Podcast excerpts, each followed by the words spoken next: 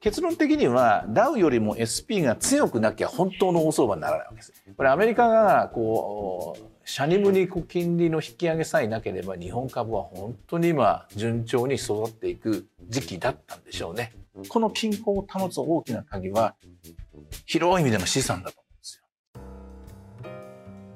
皆さんこんにちは。えピクテーマーケットラウンジです。え本日も弊社客員フェロー岡崎さんとの対談になります。岡崎さんどうぞよろしくお願いいたします。よろしくお願いします。あの、今回は非常に今マーケット非常に微妙な感じになってて、うん、11月の FM FOMC で0.75%、4回利上げをして、はい、ちょっと材料不足かなって形で株式市場ももたもたしてますけど、まずこのあたりからお願いできますか。えっと、11月あれ3日でしたかね、FOMC が。で、その後衝撃の CPI、逆 CPI ショックなんていう言葉があってですね、ねえー、大きく金利が下がって、えー、ドルが下がって円が買われて、で、株が、まあ、ひょいと上がって、で、ここまでは、さあこれで、えー、転換したかなと思ったんだけど、そこからが動かなくなりましたよね。そこで止まったという感じですよね。ねまあ、ただ、えー、その間にいろいろ我々というかマーケット参加者たちは、えー、収穫は多かったんじゃないかと思うんですよ。うん、まあ、収穫って変な言い方ですけどもね、えー、不透明だった来年の話がだんだん見えてきた。はいまあ、インフレについてはおそらく鈍化傾向が始まったのだろうと。ただ鈍化傾向始まったんだけども、えー、劇的な、えー、シャープな落ち方っていうのはもうちょっと先になるだろうなと。まあ私は多分来年の後半になると思うんですけれどもね。で、一方で金利の方はというと、CME のフェドファンドフューチャーなんかが、まあ、毎日取引されて、我々に嫌というほど、えー、メッセージを送ってるみたいに5%ぐらいなんだろうなと。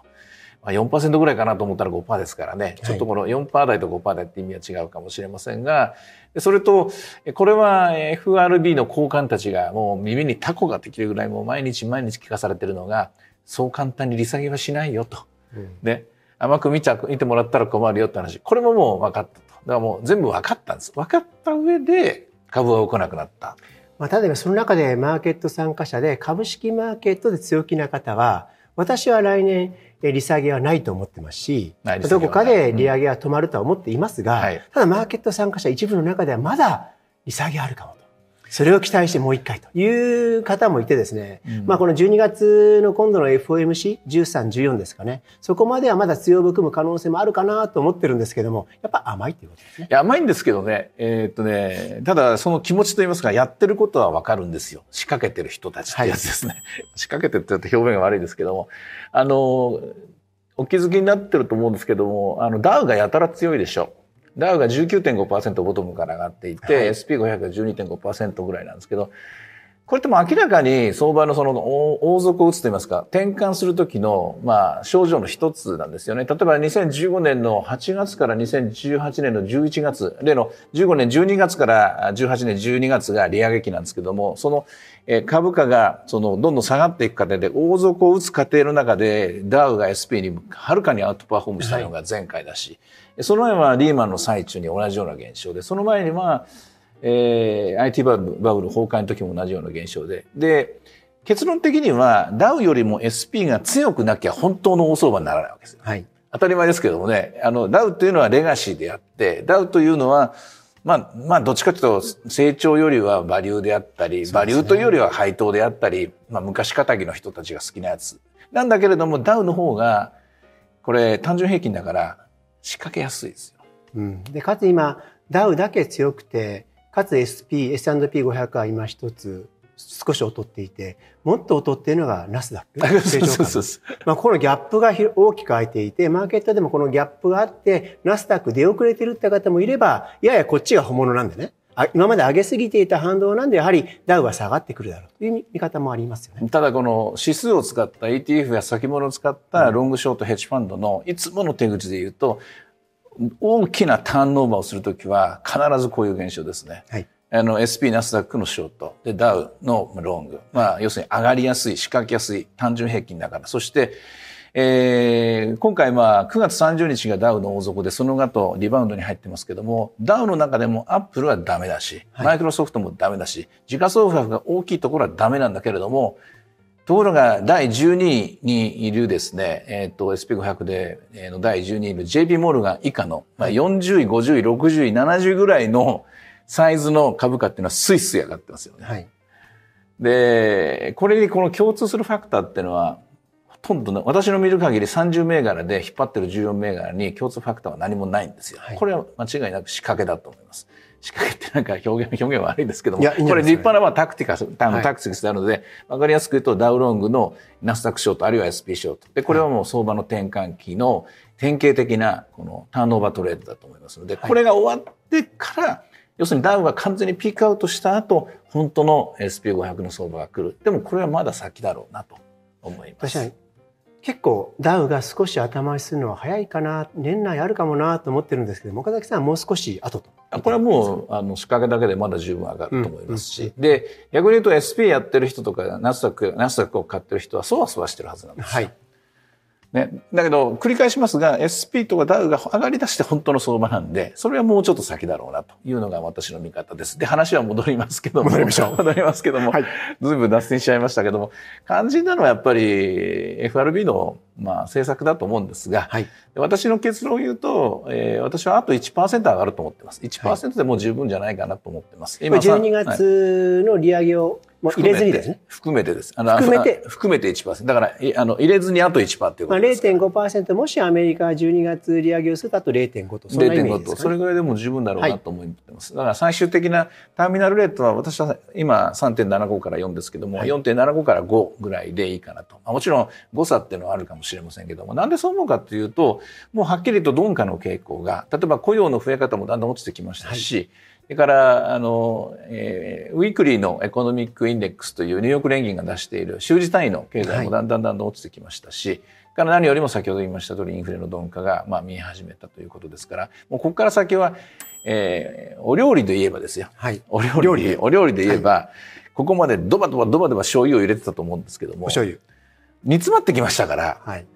あとは、やっぱり塩、醤油っていうのは、ちょびっとずつ、塩で言えば一つまみとか、はい。醤油では小さじずつとか入れていかないと、これ、ものすごくしょっぱくなっちゃう可能性があって、入れすぎちゃうとこれオーバーキルになりますから、はい、実はここのポイントこそが、11月23日に、えー、発表された FOMC のミニッツ議事要旨の中で、はい、これはあの FOMC のメンバー、偉い人たちのコメントじゃなくて FRB の調査部が書いていたんですね。はい、要するに必要以上の利上げを行うことで経済の経済っていうのはそもそも経済成長は下方サイドにスキュー、歪みがあるって言ってますから、はい、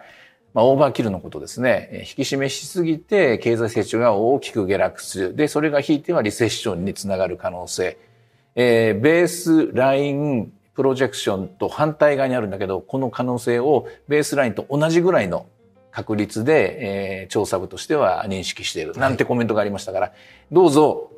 えー、金融政策を決めるのはメンバーの方々、方々なんですけども、どうぞここからは慎重に行ってくださいと、私は読んだんですがね、はい、そのミニッツが警鐘を鳴らしてた通り、ここからは本当に慎重にやんなきゃいけない。だからこそ12月も、私は0.25ずつ、もうここからは慎重に、微調整を微調整、微調整、微調整4回ぐらいやって十分じゃないかなと思っています。そうすると0.75ではな、0.75から0.5が今回のコンセンサスですけども岡崎さんは0.25の可能性も0.25でも十分だと思います、うん、その代わりまあ本当ちょびっとずつ慎重に慎重にやっていくというのでいいと思いますね。はい、ありがとうございます。そうしますと、これ、どうし今お話ありましたけれども、今回その今 FOMC のその議事要旨の調査部のコメントでこうポジティブとネガティブ分けていくとどんなイメージになりますか？あのもう少しこう、えー、あの今のあのポジティブネガティブっていうのは本当に難しい表現っていうのはいうのはそのまあ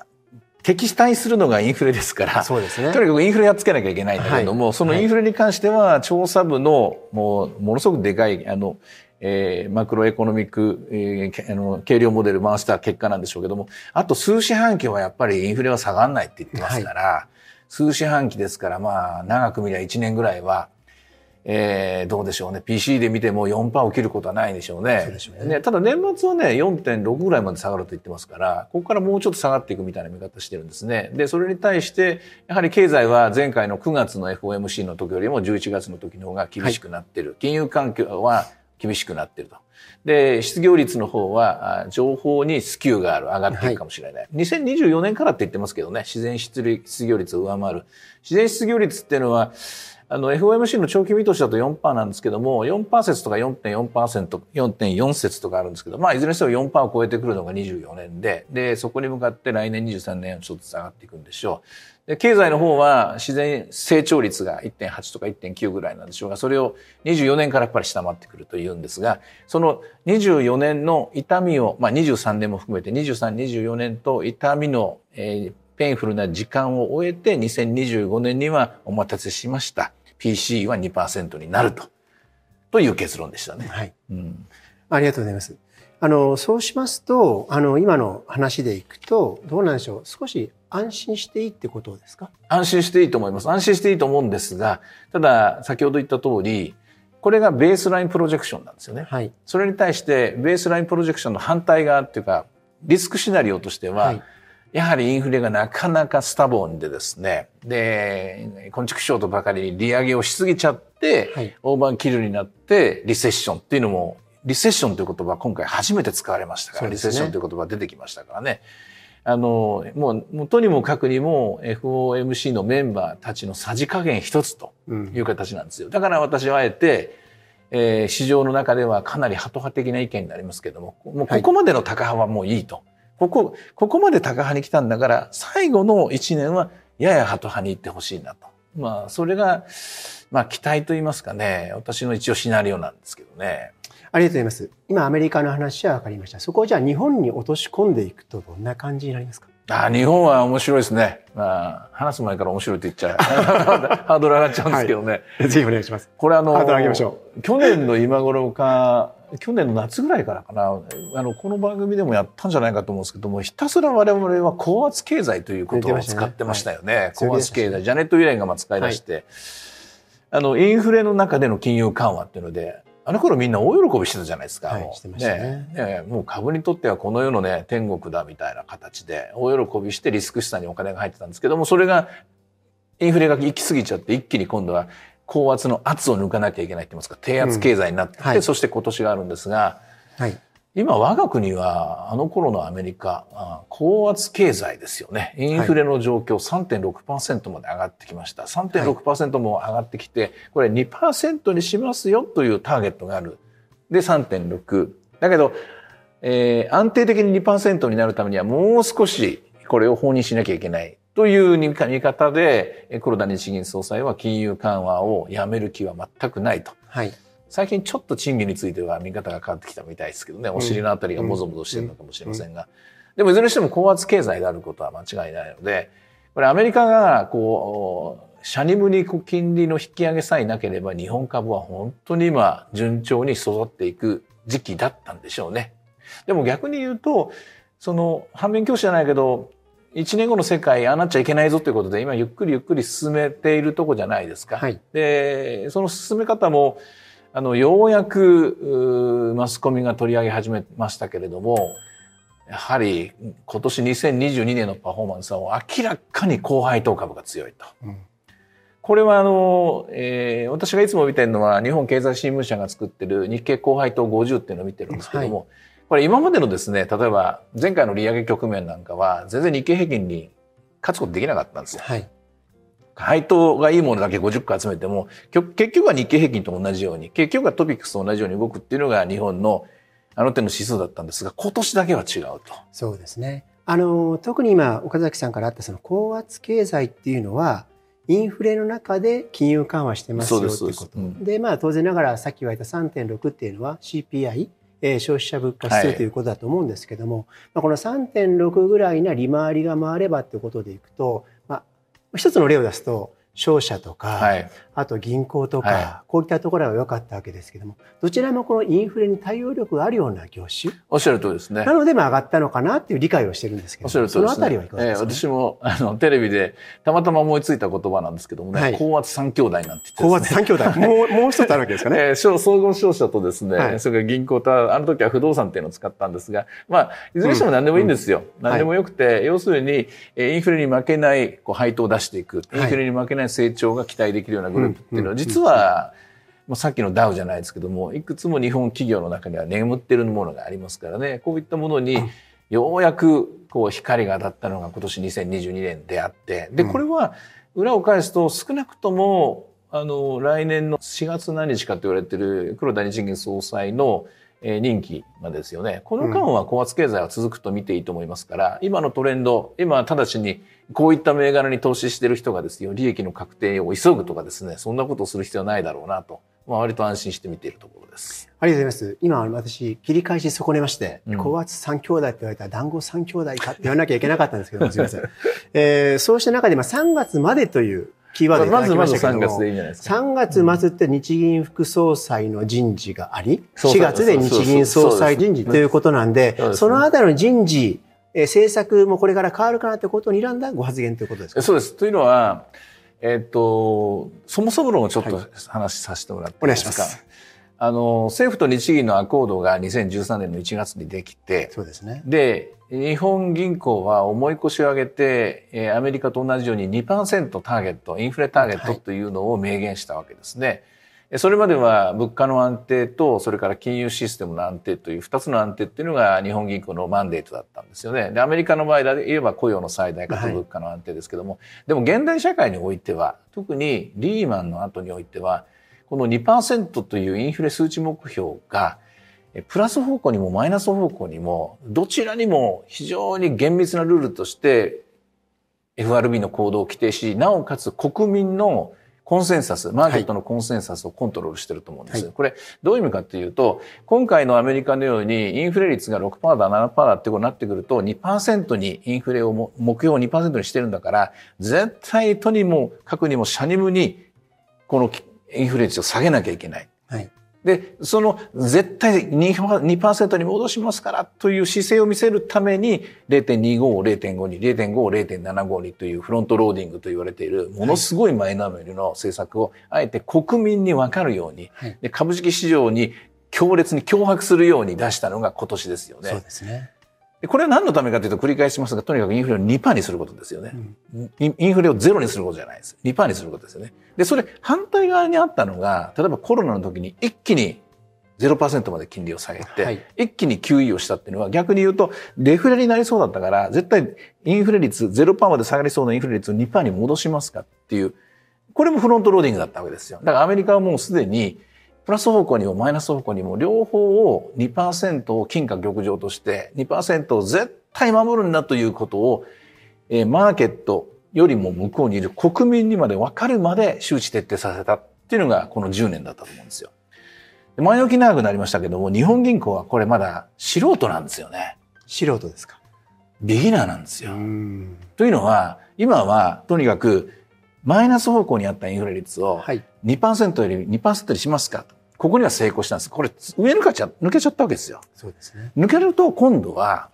戻らなくなってきた時には、絶対にこれ何とかして2%にしますかからっていう、この行動をしないことには、はい、国民が納得しないわけですよ。国民は、そうかと。えー、マイナス方向、ゼロ方向に行くならば2%まで上がるし、上方向に行くならば2%まで下げると。これが我が国の中央銀行の使命なんだと理解するには、はい、もう少し時間かかるし、もう少しアクションが必要です。あのそうした中で今あの弊社も全国ツアー、まあ、11月12月の20日過ぎぐらいまで、えー、回る回っているんですけどもその中で、まあ、ずっと弊社が申し上げていることっていうのはまずそのインフレっていうのは高止まりが続く可能性が高い。特に世界が分断している。今ロシアとウクライナ。あとこう中国とアメリカの覇権争い的なこと。こうあるとどうしてもやっぱりエネルギー価格も食品価格もなかなか一気には下がらないよねというのがある中での日本ということと、うん、あとその低成長っていうことでいくのであれば、やはりそのこれからその働き手の人口が減っていく。まあ、欧米諸国、日本も減ってるし、2027年から中国なんかも減っていきますよということで、そうするとなかなかこう厳しいなっていう見方もあるんですけども、そうした中でのこの日本の舵取り、日本の立ち位置、このあたりは最後なんか締めの言葉でどんといただけたら。というか、とにかく2%を守るっていうことは、はい、2%を超えるときは引き締めをしなきゃいけないし、はい、2%を下回るときは緩和しなきゃいけない。はい、まあ、これがとにかく世界のコンセンサスになりつつあって、はい、でアメリカはそのそのコンセンサスを築くために行動して日本はまだよちよちあるけど一歩目がやっと出るかっていうところなんではい、でしばらくなら高圧経済を謳歌できると思うんですが、その後にはやはりアメリカと同じような金融政策の変更が少しずつ確実にできるものからやっていくと思うんですね。それを考えなきゃいけないのが4月以降なんですね。まあ、いろんなこと、えー、取り越し苦労は、これも糸島さんもよくわかりますけど、分かってると、くださると思うんですけども、投資の世界でやっちゃいけないことの一つは、取り越し苦労をやりすぎちゃいけないと。先の先まで読んだら心配だらけで何もできなくなるんですが、すね、まあ、これは先の話なんですが、今はこの高圧経済と、その先には次の金融政策どうなるか、それからおっしゃったように世界はおそらく今までみたいな無限の成長は期待できなくなっていくでしょう。壁ができましたから。でも壁ができたということは逆に言うと安定成長はしやすくなるでしょう。そこですね。ここだと思います。うん、安定成長して、で、なおかつ、まあ、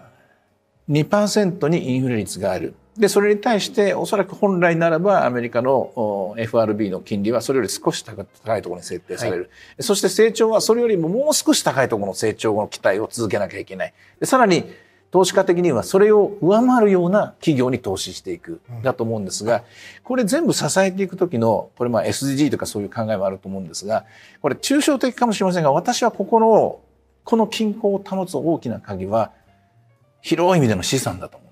資産。資産。それは株式も資産でありますが、不動産も資産であるし、天然資源も全て資産だと思うんですよ。この資産を守りながら、この資産を順調に成長させていくっていうことが、多分舵取りで一番大事だと思うんですね。で、日本の場合は、ここで失敗したのがあのバブルの崩壊の時に、株価を壊して、そして不動産が20年ぐらい動けなくなるぐらい潰してしまったんです。あれが大きな後の時代への負の遺産だったと思うんですね。で、ここから先、一応やっと日本の不動産価格も上がる形になってきましたから、はい、これで不動産価格の、まあ、せっかく蘇った不動産価格を潰しちゃいけないと。でも、インフレは止めなきゃいけない。はい。非常に難しい局面が2023年、おそらく後半には待っているんでしょう。でも待ってるんだけども、これは投資家的に、投資家目線で言うと、はい、ものすごくワクワクするぐらいですね、えー、興奮するポジティブなチャレンジだと思うんですよ。はい、これに成功すると日本株は完全に、まあ、元の軌道というか、まあ、高度経済成長があるとは思いませんが、はい、やはり非常にこう、どういうんですかね、筋力のあると言いますかね、はい、しっかりした投資対象として日本株がようやく生まれ変わるんじゃないかなと思って見てるところなんですけどね。ありがとうございます。私今中長期的には日本株が復活する兆しが出てきたと思っています。うん、あの、今日もね、壮大な話になりすぎて、終わるかなと思ったんですよ。なんとかこうまとまって、さすが岡崎さんって感じなんですけど。いやいや、あの、壮大な話は、えー、時間が許せば来月やるんですもんね。そうですね。ま、ね12月の13日に、はい、あの公開でですね、今回この動画で配信したいと思いますので、はい、その時はあの一応カメラ止まっても、はい、なんだったら雑談形式でまたやってもいいので、わかりました。日本とあの非常に私は面白い時代になったと思いますので、今あの2023年はいくらでも語ってみたいなと思いますので、よろしくお願いします。ありがとうございます。あの、今日も今月もですね、岡崎さん、大変ためになる、参考になる、まあ、眼蓄のあるお話をいただきました。ありがとうございました。ありがとうございました。